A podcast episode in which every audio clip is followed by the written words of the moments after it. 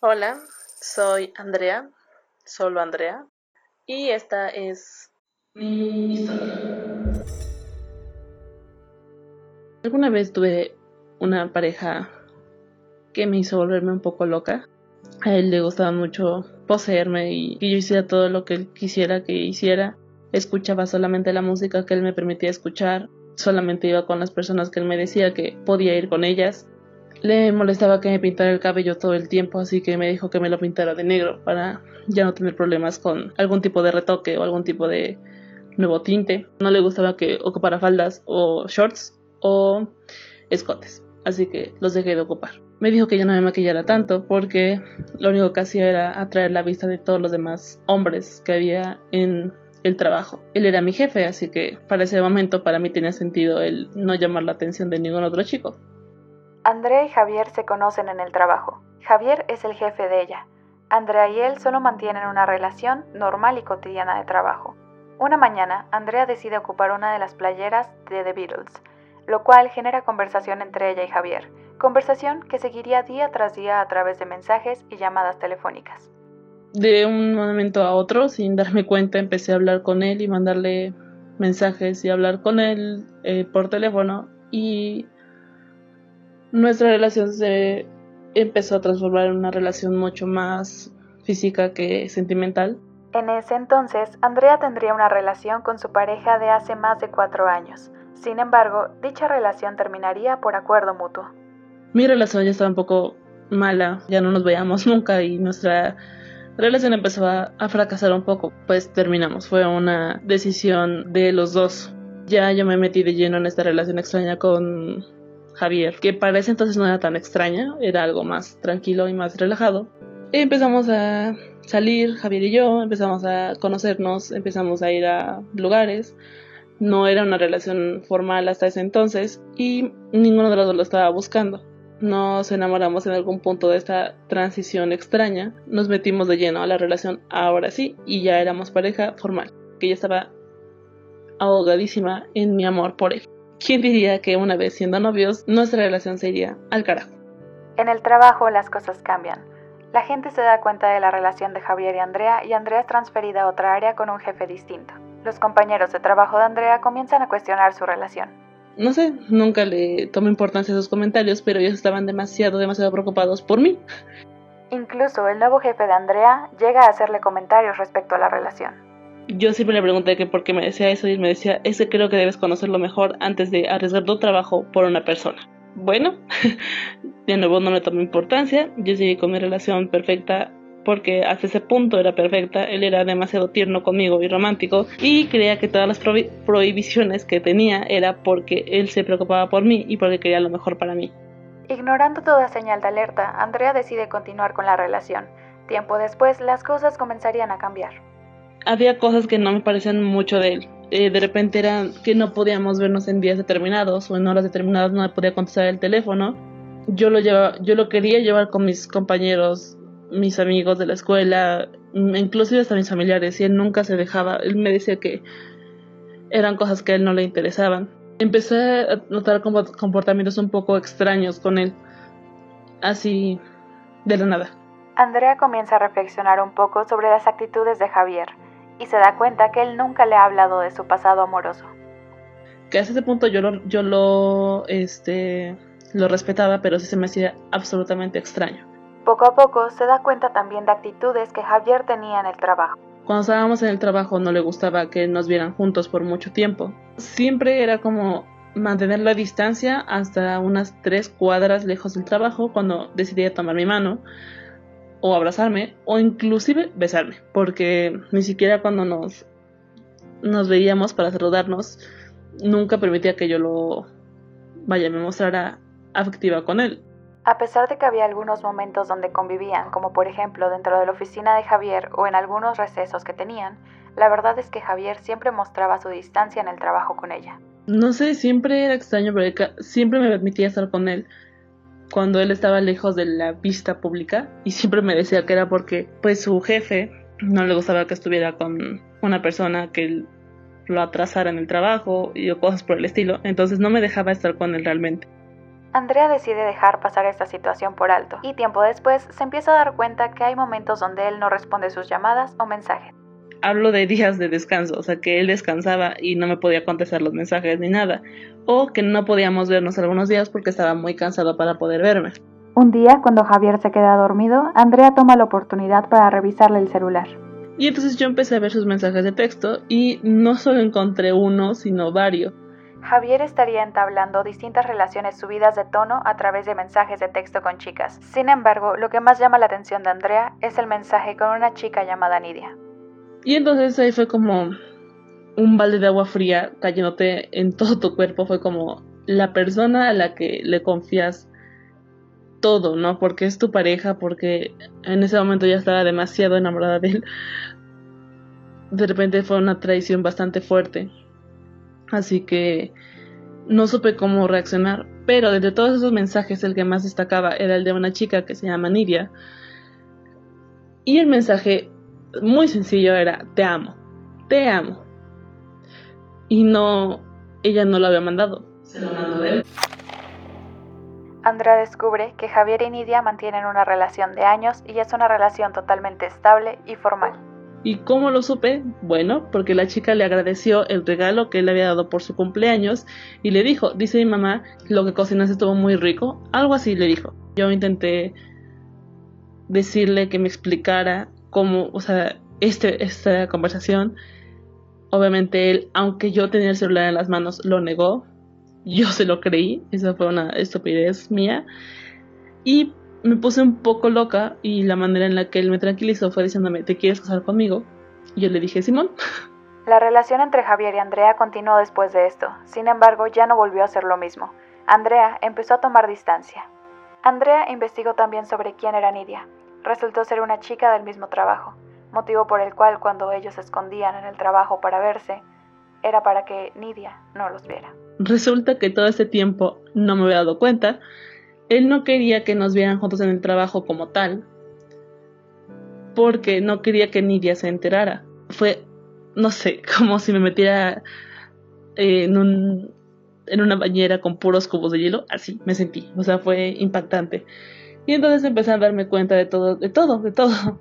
De repente Nidia se acercaba obviamente a él y lo abrazaba o lo besaba en la mejilla y todo eso no la había visto hasta ahora y eso siempre lo había hecho esta chica, ¿no?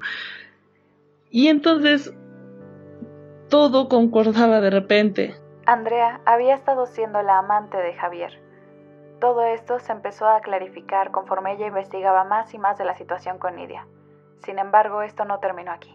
Entonces, ya me había resignado, ya lo había aceptado hasta ese punto de, ok, o sea, yo ya sé que hoy no nos vamos a ver porque te toca verte con ella. El tiempo pasó y Andrea y Javier continuaban su relación bajo este acuerdo que ninguno de los dos sabía que existía. En un punto la relación se volvió de cuatro. No lo decíamos textualmente, pero ya lo sabíamos. Él también se empezó ya a como reconocer mis horarios y tal y empezó obviamente a saber cuando no nos podíamos ver y la razón por la que no nos podíamos ver y entonces se ponía también muy loco. En ese punto él me dijo que no me maquillara, que me pintara el cabello de negro, que no me vistiera con tal ropa, inclusive la música que escuchaba. Inclusive para mí misma, o sea, literalmente con mis audífonos y me arrebataba el celular y me decía, no, escucha esto. Y entonces ya se hizo costumbre, entonces cada que nos íbamos juntos, él sacaba su celular y me decía, vamos a escuchar esto. Y lo escuchábamos todo el camino y yo no podía repelar ni decir nada. Entonces, inclusive hasta eso empezó ya a manipularme. Las personas con las que se relacionaba, la música que escuchaba e incluso los videos que miraba en YouTube debían ser previamente aprobados por Javier. Solo veía cosas que él veía. Estando con su otra pareja, Andrea era libre de hacer lo que ella quisiera. Me dejaba escuchar mi música o me dejaba poner mis videos de YouTube, pero yo ya también empezaba como a no querer hacerlo porque de nuevo me volví como un clon de Javier. Entonces fue bastante extraño Javier llega al punto de prohibirle a Andrea ver a su propia familia. A Javier no le gustaba, entonces me decía que yo dejara a mi familia, o sea, que no hablara con mi familia, que no fuera a sus reuniones, porque pues si ellos estaban en contra de mi amor con él, pues no tenían por qué estar en mi vida, ¿no? Así que yo lo hice, yo le hice caso y dejé de frecuentar a mi familia y a mis amigos. Entonces, literalmente, mi tiempo se dividía en él, para él y con él. Para octubre, algún día de octubre, que no recuerdo cuál es hasta ahorita, cuando yo empecé a hacer un problema para él en el trabajo, pues lo que él hizo fue correrme o hacer que me corrieran. Le dijo a mi jefe de ese entonces que eh, tenía demasiadas faltas o no sé cuál fue el pretexto con el que me corrieron, pero me corrieron. Me fui del trabajo, así que él tenía toda la amplitud de estar con Nidia las veces que él quisiera y de salir con ella y de verse. Em, pues nada, todavía seguí con él un tiempo y empezamos a ser mucho más uh, violentos, se puede decir. Empezamos a gritarnos cada vez más fuerte y a tener peleas cada vez más seguido. En mi cuerpo de repente tenía moretones o golpes extraños. Pero no sé, no, no me acuerdo si él me los hizo como adrede o jugando entre comillas, no sé. Aquí es cuando la otra pareja de Andrea se da cuenta de estos golpes. Tenía moretones en la espalda o en los brazos o así y él me decía como, pues qué estaba pasando y yo realmente es que le decía que no me acuerdo o no sé. Entonces empecé a tener ahí lagunas mentales un poco fuertes en los que ya no me acordaba de lo que pasaba o de lo que hacía con Javier y me desconectaba en un momento, ¿no? A pesar de todo esto, Andrea decide continuar su relación con Javier. Seguí con él a pesar de todo eso, a pesar de tener un chorro de problemas, a pesar de que ya nuestra relación en lugar de ser bonita era martirizante. Eran muy pocos los momentos que teníamos buenos juntos, eh, bastante limitados. Este, todo ya lo demás empezó a ser pelea tras pelea. Eso me hizo sentir bastante mal, como apagada, como sin vida, como resignada a que ya no podía yo tener nada mejor. Para mm, noviembre, diciembre, principios de diciembre más o menos, nuestra relación alcanzó lo peor, lo peor. O sea, si eso fue feo, ya, era horrible. No sé, fue bastante fuerte. Empecé realmente a estar bastante, bastante mal en la escuela, en mi vida personal y en mi mente. Más adelante, tras varias peleas con Javier e incluso un momento de distanciamiento para ambos, es que Andrea decide buscar a Nidia. Nidia me dijo, tú arréglate con él, hablen y yo me arreglo con él. Y ya, no hay ningún problema me estaba dando permiso de seguir con su novio, con el que ya se iban a ir a vivir juntos, con tal de que ella lo tuviera. Y hasta me dijo al final, por favor, no le digas a Javier que tú y yo hablamos ni que tuvimos esta conversación. Y yo, ¿qué? O sea, es en. No sé, no, no le contesté nada, me acuerdo que solo la dejé en vista y dije, ok. Al día siguiente ella me mandó un mensaje y me dijo, efectivamente, él negó todo, dijo que no anda contigo, que ni siquiera te conoce, casi casi.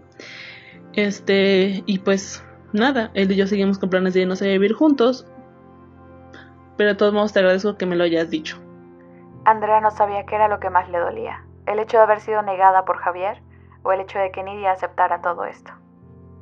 Solo se me ocurrió hablarle a Javier y decirle, que por qué me estaba negando, ¿no? Que por qué no me había dicho que se iba a, ir a vivir con Nidia. A lo que él únicamente me contestó, como ya son muy amigas entonces.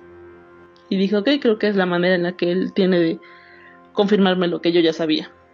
Él pues se hizo como que no era gran cosa, que nada había pasado y entonces eso fue todo. Eh, Llegó finales de diciembre y Andrea empezó a tener problemas en su familia, motivo por el cual se sentía totalmente desgastada como para lidiar con Javier.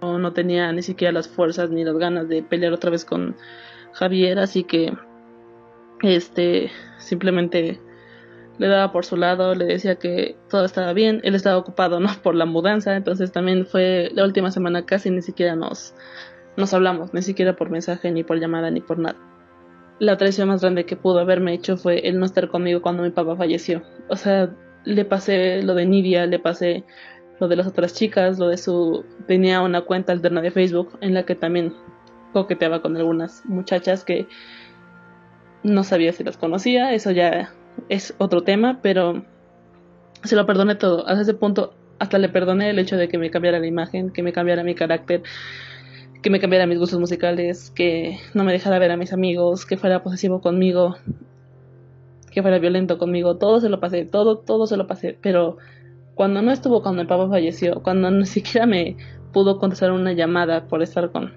sepa Dios con quién estaba en ese momento, fue fue lo que destrozó todo. O sea, fue fue mi traición más grande. El 9 de enero eh, quedé de ver a, a Javier y no sé, fue, fue algo extraño. Yo no sabía que no iba a poder hablar con él porque en sí Javier me da, inclusive ahora, mucho miedo. Lo único que se me ocurrió hacer fue escribirle una carta. Ahí le pone todo, o sea, le pone que yo ya sabía absoluta y totalmente todo de él, que ya sabía todo lo que hacía y que yo no estaba lista para una relación así en la que él quisiera seguirme engañando con otras personas. Que yo la relación que estaba buscando era algo total y absolutamente formal. Después de todo lo vivido, Andrea por fin se hacía la idea de dejar ir a Javier. Pero no iba a ser para nada fácil. Andrea sentía que lo necesitaba, que aún quería estar con él. Fui con mi psicóloga, con la doctora, y le platiqué todo esto y me decía que era normal sentirme así, que era eso, era una persona me hizo dependiente, ¿no? Bueno, en ese caso Javier me hizo dependiente de él, ¿no? De, de, de cómo me sentía, de cómo hablaba, de con quién iba, con quién me juntaba, cómo me comportaba todo. Y de repente que me lo quitaran de la nada, sí había sido un golpe muy fuerte para mí, ¿no?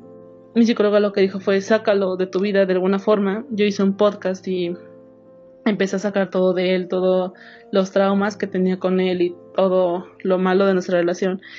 Y el último podcast que yo subí era de hecho hablando con él, diciéndole que, que ya no había nada, que ya no le podía dar nada más, que ya no lo podía amar más de lo que ya lo había amado, porque ya no había nada más en mí que le pudiera servir, así que era como una clase de despedida hacia él.